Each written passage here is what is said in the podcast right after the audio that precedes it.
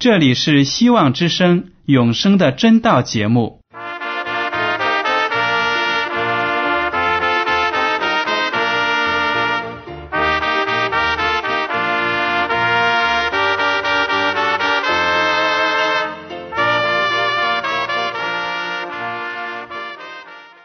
亲爱的听众朋友们，你们好，我是艾德，很高兴今天能和你们在永生的真道这个栏目中见面。耶稣说：“听上帝的话语，并且遵守的人是最有福气的。”所以，艾德现在能够通过电波和你们分享上帝的教导，感到十分快乐。我也希望众位弟兄姐妹。还有那些正在寻求真道的朋友们，也能够珍惜这段时光。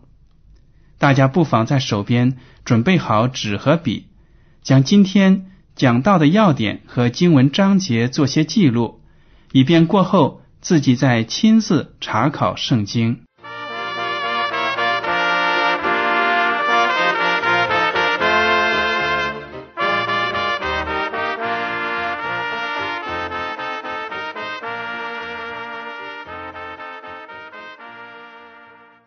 听众朋友们，今天呢，艾德要和你分享的题目是一条不归的路。近些年来呢，我们可以看到，在世界各地兴起了一股招魂交鬼的风气，而且呢，这股风气是愈演愈烈。不但有平民百姓参加这样的活动，甚至呢，连一些政府官员也搞这样的活动。有一阵子，我就看到报上登到，在某地有一个政府专门请巫婆神汉做法事呢，要为新建的政府办公大楼驱邪。因为据说这幢新的办公大楼建成之后，政府官员的出行呢遇到了许多不便的地方，甚至说。发生了一些交通的意外，结果他们就去问那些巫婆神汉，那些人就说了，这是因为你们新建的大楼风水不好，一定要纠正。于是呢，这些政府官员就请这些巫婆神汉到政府的办公地点举行法事，要改变那里的风水。不但有这个荒唐的例子。还有一一则报道，说的是，在某地，当地的一些官员，为了能在即将到来的选举当中继续连任，官运亨通，就率领所有的大小公务人员，一起在政府大楼内跪拜偶像。这样的风气真的是十分的恶劣，而且呢，在平民百姓、老百姓当中造成很不好的影响。其实这样的事情不光是在中国发生，而且呢，在发达的美国也有这样的类似的事件。据说啊，里根总统在当总统的时候呢，就曾经邀请那些会看星象的人到白宫去。向他咨询，帮助他决定国家的大事。这件事情被曝光之后呢，在美国的民众当中掀起了不小的波澜。大家都感到，堂堂一个国家的总统，竟然进行这种占星的迷信活动，实在是太不合适。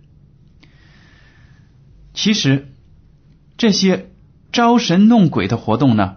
自古以来就有，圣经里也有提到，当以色列民背弃了上帝的时候，他们也会与外邦的那些人联合在一起敬拜偶像，招神弄鬼。那么，圣经对这一类的活动是如何评论的呢？好了，让我们打开旧约的以赛亚书第八章。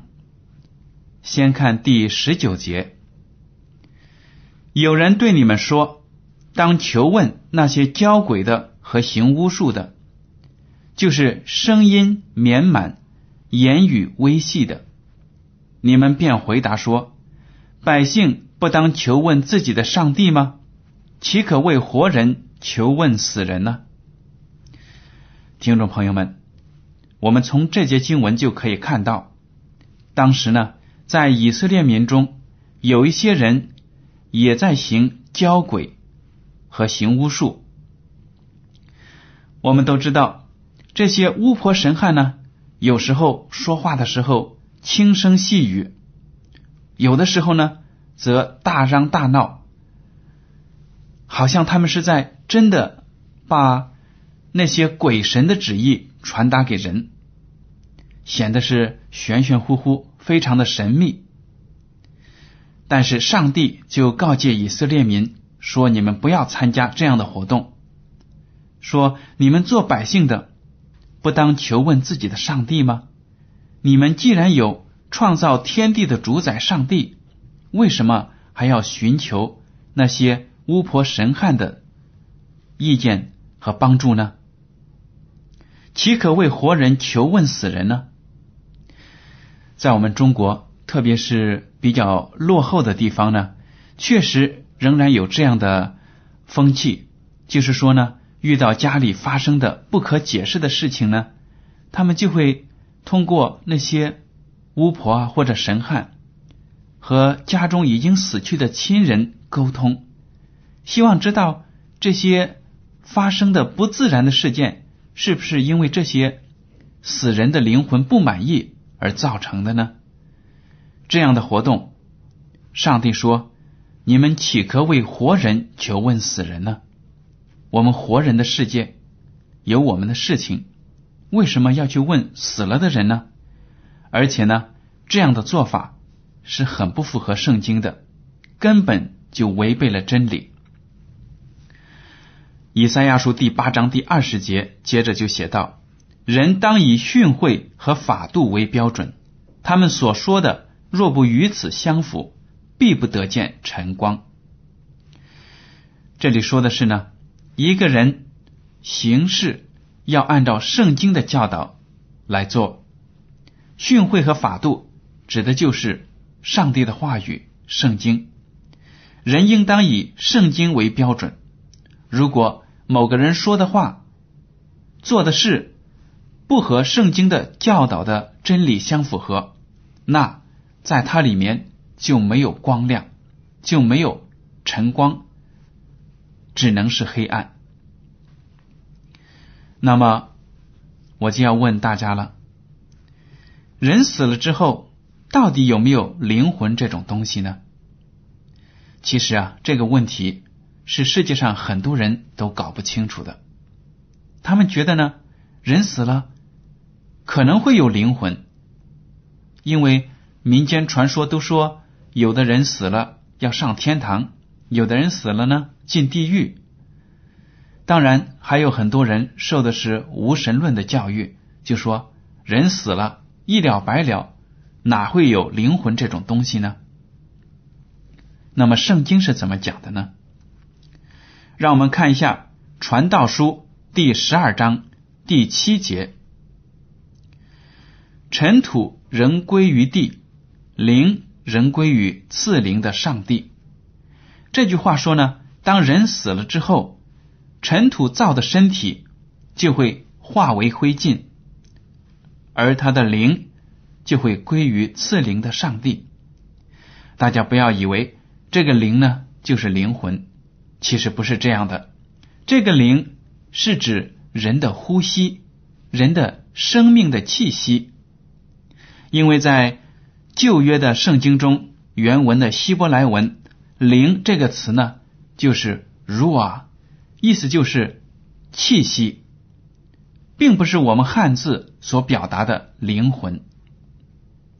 当然了，这里说到了人死了没有灵魂，哎，有的听众就会说，那这样的观点是不是就是和无神论者的观点一模一样呢？其实呢，不完全一样，因为无神论者的。信仰的前提就是这个世界没有上帝，而我们作为基督徒呢，就知道这个世界确确实实是上帝创造的，而且上帝创造了人类。圣经在创世纪说，请大家打开第二章第七节，创世纪的第二章第七节。耶和华上帝用地上的尘土造人，将生气吹在他鼻孔里，他就成了有灵的活人，名叫亚当。这里我们看到，上帝用尘土造了人，然后把生气吹在这个人的鼻孔里，他就成了有灵的活人。这个有灵的活人，在汉语的翻译里呢，也不是非常的恰当，因为在希伯来的原文中，他说他就成了活的灵，也就是说，肉体加上上帝赐给的气息，就成了一个活的灵，完完整整的灵，也就是说，活的人。上帝并没有单独的造一个灵魂，然后放在人的身体之内。而且呢，在约伯记二十七章第三节这样说道：“我的生命尚在我里面，上帝所赐呼吸之气仍在我的鼻孔内。”这句话呢，是约伯在遭受苦难的时候说出来的话。他感到生命非常的痛苦，但是他还有一口气，还没有死掉。他就说：“我的生命尚在我里面。”上帝所赐呼吸之气仍在我的鼻孔内。约伯并没有说我的灵魂还在我的体内，他是说上帝所赐呼吸之气，就是生命的气息，仍在我的鼻孔内。这就是维持我们生命的一个重要的因素，就是上帝的生命的气息在我们体内。那么伟大的人死了之后。难道就会有灵魂吗？就会有能力帮助活人吗？诗篇第一百四十六章第三到四节这样写道：“你们不要倚靠君王，不要倚靠世人，他一点不能帮助。他的气一断，就归回尘土；他所打算的，当日就消灭了。”原来呢，不管是君王臣宰，还是平民百姓。不管是富人还是穷人，只要他死了，他咽下了那口气，他的身体就会被埋葬，慢慢的就会腐化，归回尘土。诗篇还说，他所打算的当日就消灭了。这个我们都能想得通。人一死，思想意识就没有了，思维就不存在了。那么这个死人呢？既不能思想，也不能说话，也不能行走，变得什么都不是了。传道书第九章五到六节这样写道：活着的人知道必死，死了的人毫无所知，也不再得赏赐。他们的名无人纪念，他们的爱、他们的恨、他们的嫉妒早都消灭了。在日光之下所行的一切事上。他们永不再有份了。这节经文讲的就更清楚了。人死了之后呢，毫无所知，什么都不知道了。他们和这个世界上的事情呢，就没有一点干系了。而且呢，他们也不会爱人，他们也不会恨人，他们也不会嫉妒人，一切的思维活动都消失了。随着岁月的推移呢。死去的人往往呢就被活的人给忘掉了。虽然大家可能说：“哎呀，他以前曾经为我们的国家、为我们的民族做出了巨大的牺牲、巨大的贡献。”但是又怎么样呢？死了之后，慢慢的，他的事迹呢，他的名望呢，就逐渐的消失了。传道书第九章第十节又说：“凡你手所当做的事。”要尽力去做，因为在你所必去的阴间，没有工作，没有谋算，没有知识，也没有智慧。这句话就告诫了世人：我们活在世上，要珍惜我们的时光，因为死了之后呢，到了阴间。大家注意，这“阴间”两个字呢，在汉语里可能会让别人联想到：啊十八层地狱啊什么的灵魂在那里受苦。其实呢，阴间这个词在希伯来原文当中指的就是坟墓。人进了坟墓呢，就什么都不知道了，也不用工作了。这就是圣经讲的道理。人死了之后没有灵魂。那么有些听众朋友们就奇怪了：“哎呀，我已经信主这么多年了，不知道人死了之后是没有灵魂的。我们以前都说得救的信徒死了之后灵魂就会升上天堂。那么这么一讲呢，他们是不是就进不了天堂了呢？”让我们来看新约的约翰福音第五章二十八到二十九节。你们不要把这事看作稀奇，时候要到，凡在坟墓里的都要听见他的声音，就出来；行善的复活得生，作恶的复活定罪。这是耶稣基督教导众人时说的一句话。他说呢。人死了之后，到了一天呢，他们会从死里复活。信徒呢，复活就能够得永生；而不信的人，复活会被上帝定罪。那么这一天指的是哪一天呢？我们在接下来的文中会学习到，请大家耐心的等一下。也就是说，人死了之后，没有灵魂升入天堂或者。下入地狱。现在世界上，在这之前死去的人都在睡眠。当然了，除了在圣经中提到摩西死了之后呢，他的身体被耶稣基督复活带入了天国。除了他之外呢，我们还知道以诺和以利亚两个先知，因为和上帝有良好的关系。与上帝同行，他们没有死，就被上帝接入了天国。除了这些人之外，其他的世人毫无例外都死在坟墓里。那么，我们基督徒都知道，耶稣基督是从死里复活的主。他不但在十字架上为我们死，而且呢，从死里复活。基督从死里复活。对世人有什么重大的意义呢？让我们来看一下《格林多前书》第十五章十六到十九节。因为死人若不复活，基督也就没有复活了。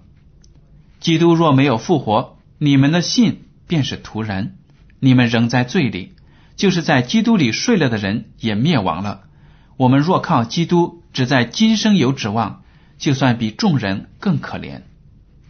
原来呢，基督复活，这是基督教的根本信仰，而且是我们信仰的支柱。如果基督没有复活，如果基督没有能力使死人复活，我们信他还有什么用处呢？我们就没有永生的指望。当然，圣经告诉我们，耶稣基督使拉萨路从死里复活。耶稣基督还让其他的死人从死里复活，而且他自己也从死里复活，证明了耶稣基督有复活的能力。我们做信徒的就应当欢喜快乐。格林多前书十五章第二十到二十三节接着说：“但基督已经从死里复活，成为睡了之人初熟的果子。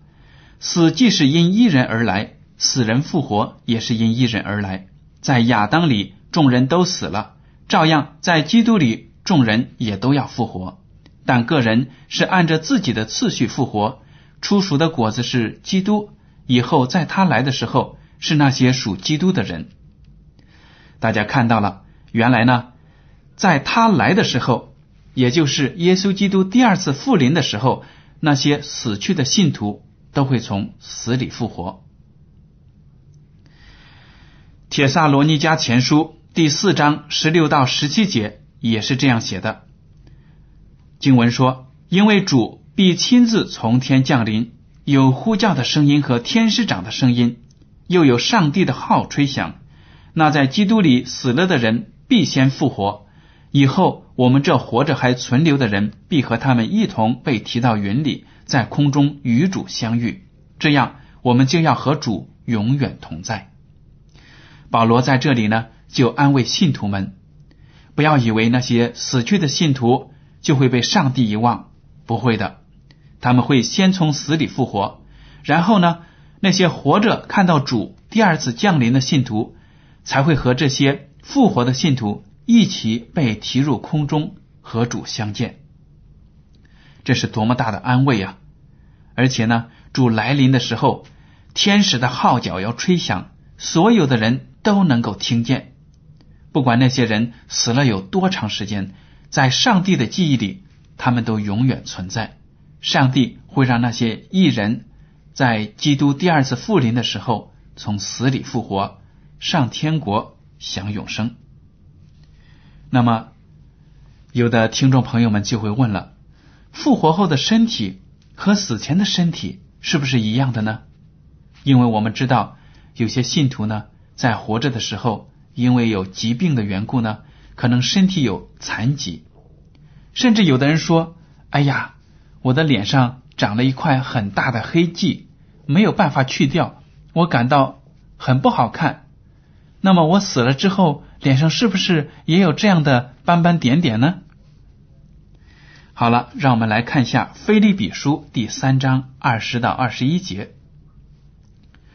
我们却是天上的国民，并且等候救主，就是主耶稣基督从天上降临。他要按照那能叫万有归服自己的大能，将我们这卑贱的身体改变形状，和他自己荣耀的身体相似。原来呢，复活的身体和我们死前的身体将会是不一样的。到那个时候呢，我们的身体。就会变得非常的荣耀，和基督的身体一样，基督的身体相似。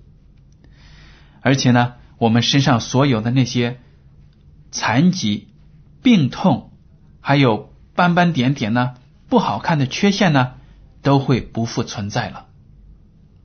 这可真是一件非常有趣的、非常令人振奋的事情。您说呢？格林多前书第十五章五十一到五十五节也对复活这件事有非常好的描写，请大家读一下格林多前书十五章五十一到五十五节。我如今把一件奥秘的事告诉你们：你们不是都要睡觉，乃是都要改变。就在一霎时、眨眼之间，号筒末次吹响的时候。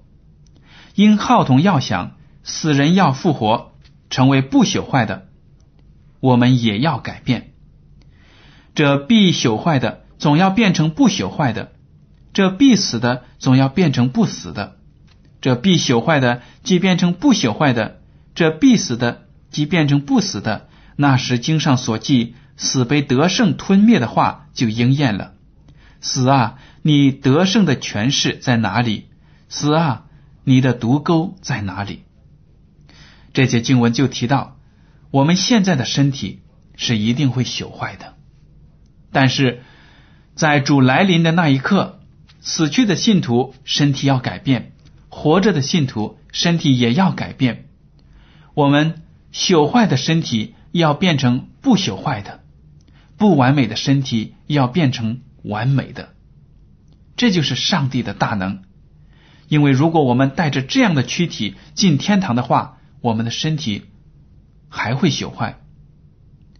但是上帝将来要给我们一种不朽坏的身体，那么这种身体到底是用什么样的材料制成的呢？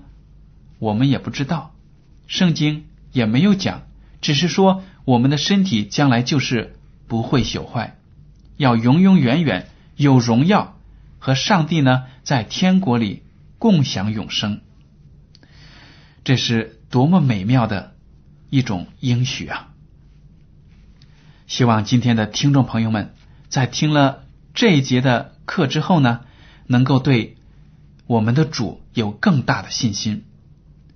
我们时时刻刻都要知道，我们的主是从死里复活的主，他和其他的宗教领袖不一样。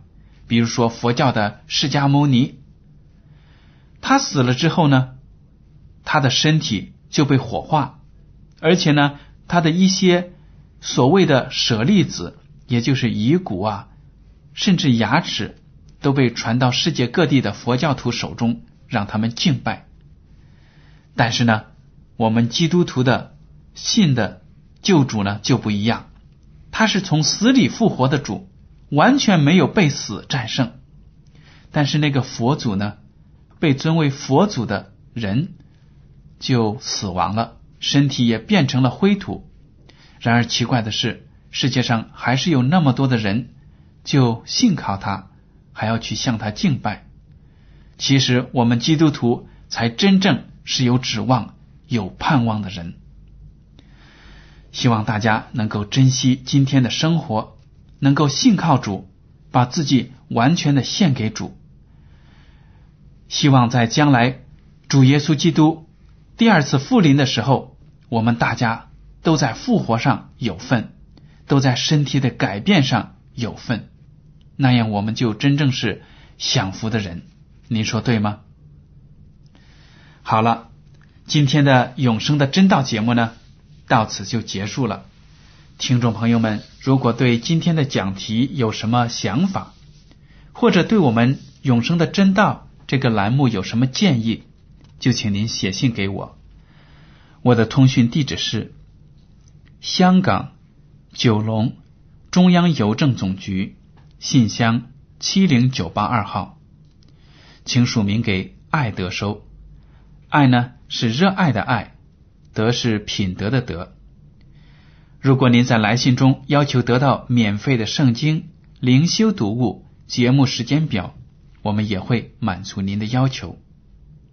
还有呢，艾德提醒您，在您书写自己的姓名和地址的时候，请使用正楷字体，一笔一划的写。感谢您的配合，艾德感谢您收听今天的永生的真道。上帝保佑你们，再见。